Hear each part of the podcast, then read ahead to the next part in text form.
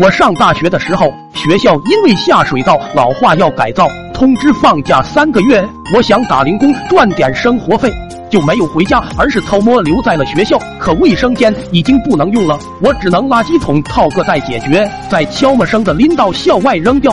第一次扔的时候，我在垃圾箱面前沉思了许久，不知道这算是有害垃圾还是厨余垃圾。毕竟这个猪也吃。可惜好景不长，第二天就有人守在垃圾箱旁开袋检查。我又是个五讲四美三热爱的好学生，也不可能到处乱扔。刹那间，我灵光一现，我去，猪能吃啊！小时候老家的茅房都盖在猪圈上，就是用来解决猪的口粮。说干咱就干，当下我就搭了个拖拉机去了学校附近的二婶家。二婶看见拎着袋的我，笑着迎了出来，嘴里念叨：“来就来了，还带啥吃的？”我赶忙假装摔了一跤，随手把袋子投进了汉特，化解了这场危机。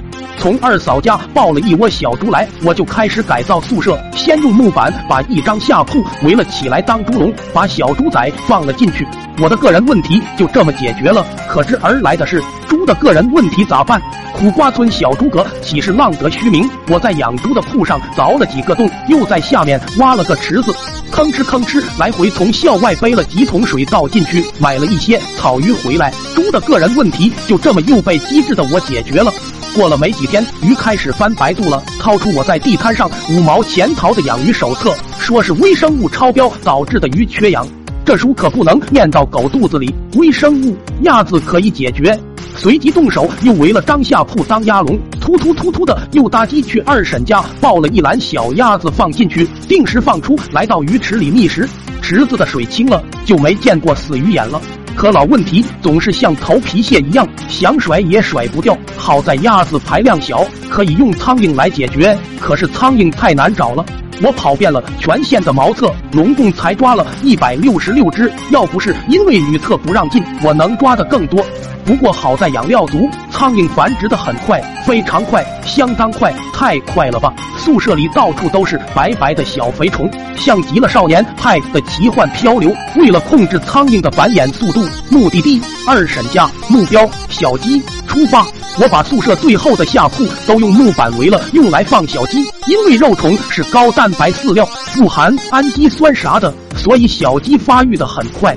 转眼间就开始下蛋了。营养学说，每天一个蛋，健康不用愁。可这蛋太多，消耗不完，我就拿到小区门口摆了个摊子。没想到遭遇疯抢，几天下来，老太太们为了排队买鸡蛋，差点打起来。为了扩大规模，增加产能，我就一部分拿出去卖，一部分用来孵小鸡。鸡孵一半，我孵一半，鸡生蛋，蛋生鸡。生生不息，我正做着要走上人生巅峰的美梦，一个舍友提前回来了。他到门口刚要开门，就听见屋里传出嗡嗡嗡嗡的声音，以为宿舍里有了马蜂窝，他赶紧去喊来了保安。保安到门口听到声音，也不敢轻举妄动，又打电话喊来了校长。校长从楼下透过窗户看到屋里黑压压的一片。就让保安架了梯子到窗外，他在下面递砖头。保安一抬手，咣的一声把窗户砸了个洞，随即被冲出来的一团黑雾掀翻，把校长压个正着。受惊的保安眼神发散，嘴里不住念叨：“黑山老妖！”校长怒上心头，一脚踢开保安，抓着梯子往上爬。打开窗子，翻进屋里，一笼猪，一笼鸭，一笼鸡，一笼正在孵蛋的我，就这么被抓了个现行。你问后来怎么样了？不好意思，没时间多说了。我到点儿要进考场了。